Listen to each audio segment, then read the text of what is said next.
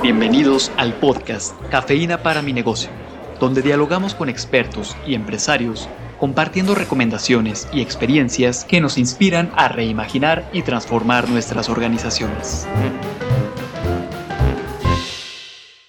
Bienvenidos a Cafeína para mi negocio. Eh, tenemos el día de hoy una buena pregunta que trabajar. Rafa, ¿cuáles serán las habilidades clave para el futuro? Justo cuando veía esa, esa pregunta y aprovechando a nuestro gran invitado, eh, venía a mi mente el tema de de pronto el futuro es hoy. Claro. Y el futuro que veíamos tan lejos, pues se ha acercado y lo estamos viviendo día a día. Y para ello Ramón está con nosotros una vez más. Bienvenido. Muchísimo gusto, gracias por estar aquí ustedes también. Eh, pues yo creo que partamos de, la, de una premisa. El conocimiento fue lo más importante por mucho tiempo. Y aprendimos a contestar la respuesta correcta, a obedecer instrucciones. ¿Por qué? Porque era importante lo que alguien sabía y teníamos que seguir lo que él sabía. Pero hoy el conocimiento es totalmente público, gratis, en cualquier dispositivo.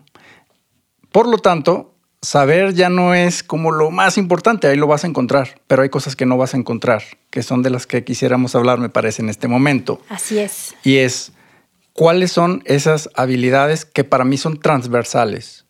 Aplican para un doctor, para un estudiante, para un hijo, para cualquier persona, porque son las que vamos a necesitar para el futuro. Y las agruparía de la siguiente manera. Primero, habilidades de autoconocimiento, del cual no vamos a profundizar porque ya hay un podcast totalmente dedicado a esto. Entonces, un episodio de ahí lo podemos escuchar. Ah, habilidades de comunicación. Me parece que lo más importante es que aprendamos a vender ideas, pero no solo eso, a escuchar. No somos capaces de escuchar. Nosotros cuando estamos escuchando, lo hacemos para contestar, no para entender. Y esa es la habilidad, para mí esa es la habilidad más importante, escuchar lo que tú no puedes ver, pero la otra persona sí ve. Que eso te permite aprender. Eso te, te permite aprender y te permite complementar. Construir. Y empatizar. Claro. Porque podemos conectar con la otra persona. Pero ¿cuántas veces hay barreras y discusiones y ver quién gana y quién tiene la razón?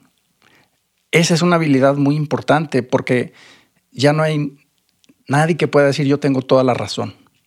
Tenemos que escuchar a otros. La habilidad de crear, la creatividad. Vivimos en un mundo donde constantemente se está reinventando. Entonces, el pensamiento crítico, es decir, saber hacer buenas preguntas, más que tratar de tener siempre la respuesta correcta.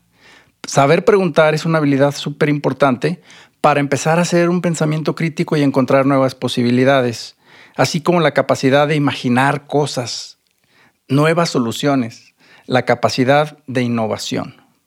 Entonces, permitirnos soñar, salirnos de la caja es otra habilidad importante.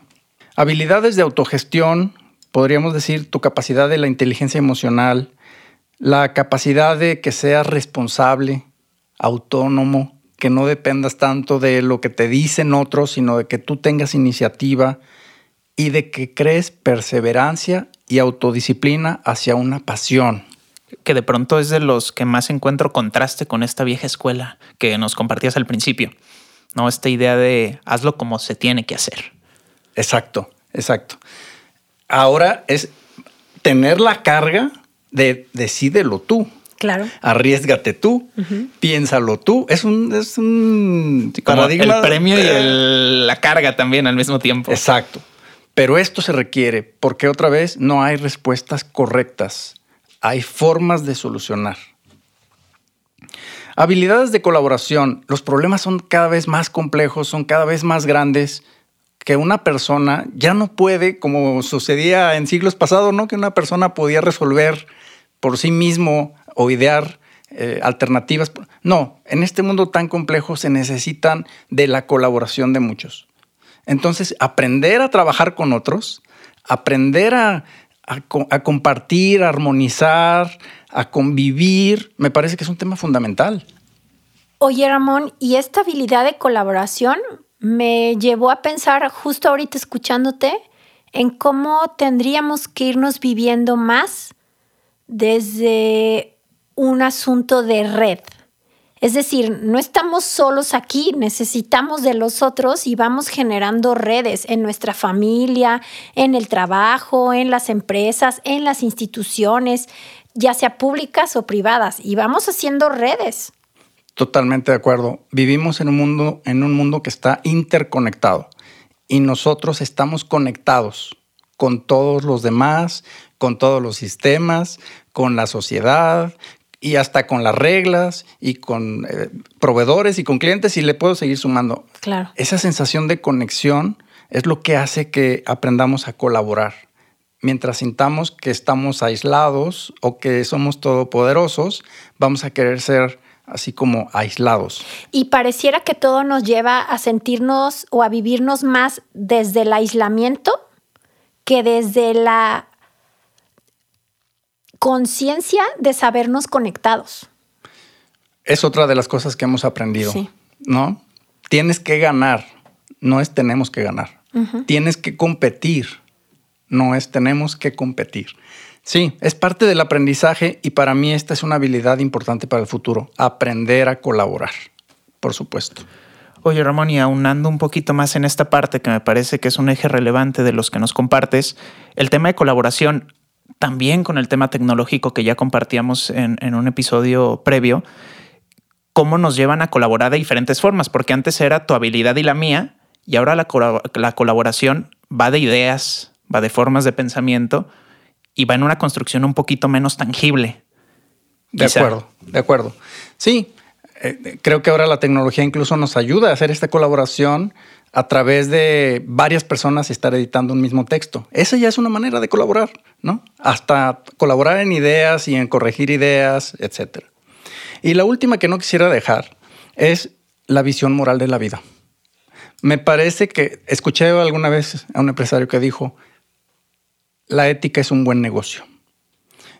Y eso me parece que es tener una visión moral de la vida, integrarla a nuestros procesos, porque el concepto de qué está bien y qué está mal y eso tenerlo claro y aplicarlo es fundamental para el futuro y es una habilidad que hay que cultivar. Sin duda, creo que nos lleva y nos invita a repensarnos en a qué le estamos dando foco, no solo como empresarios, quizá que estamos buscando un equipo de colaboración, que estamos formándonos a nosotros mismos, sino identificar que ahora el mundo el futuro nos está exigiendo el desarrollo de, nuevas habilidades, un valor más en estas habilidades llamadas blandas. Y, justo cómo tomar en cuenta estos aspectos claves en el presente y en lo que viene en el futuro. Pues creo que nos vamos con el mensaje de aprender haciendo y con el gran reto de irnos conociendo nosotros mismos para desarrollar estas habilidades que se requieren para el futuro. Gracias Ramón por acompañarnos. Hasta la próxima. Que tengan excelente día. La cafeína comienza a hacer efecto. Compártanos sus impresiones en la sección de podcast de nuestro sitio web universidadempresa.iteso.mx.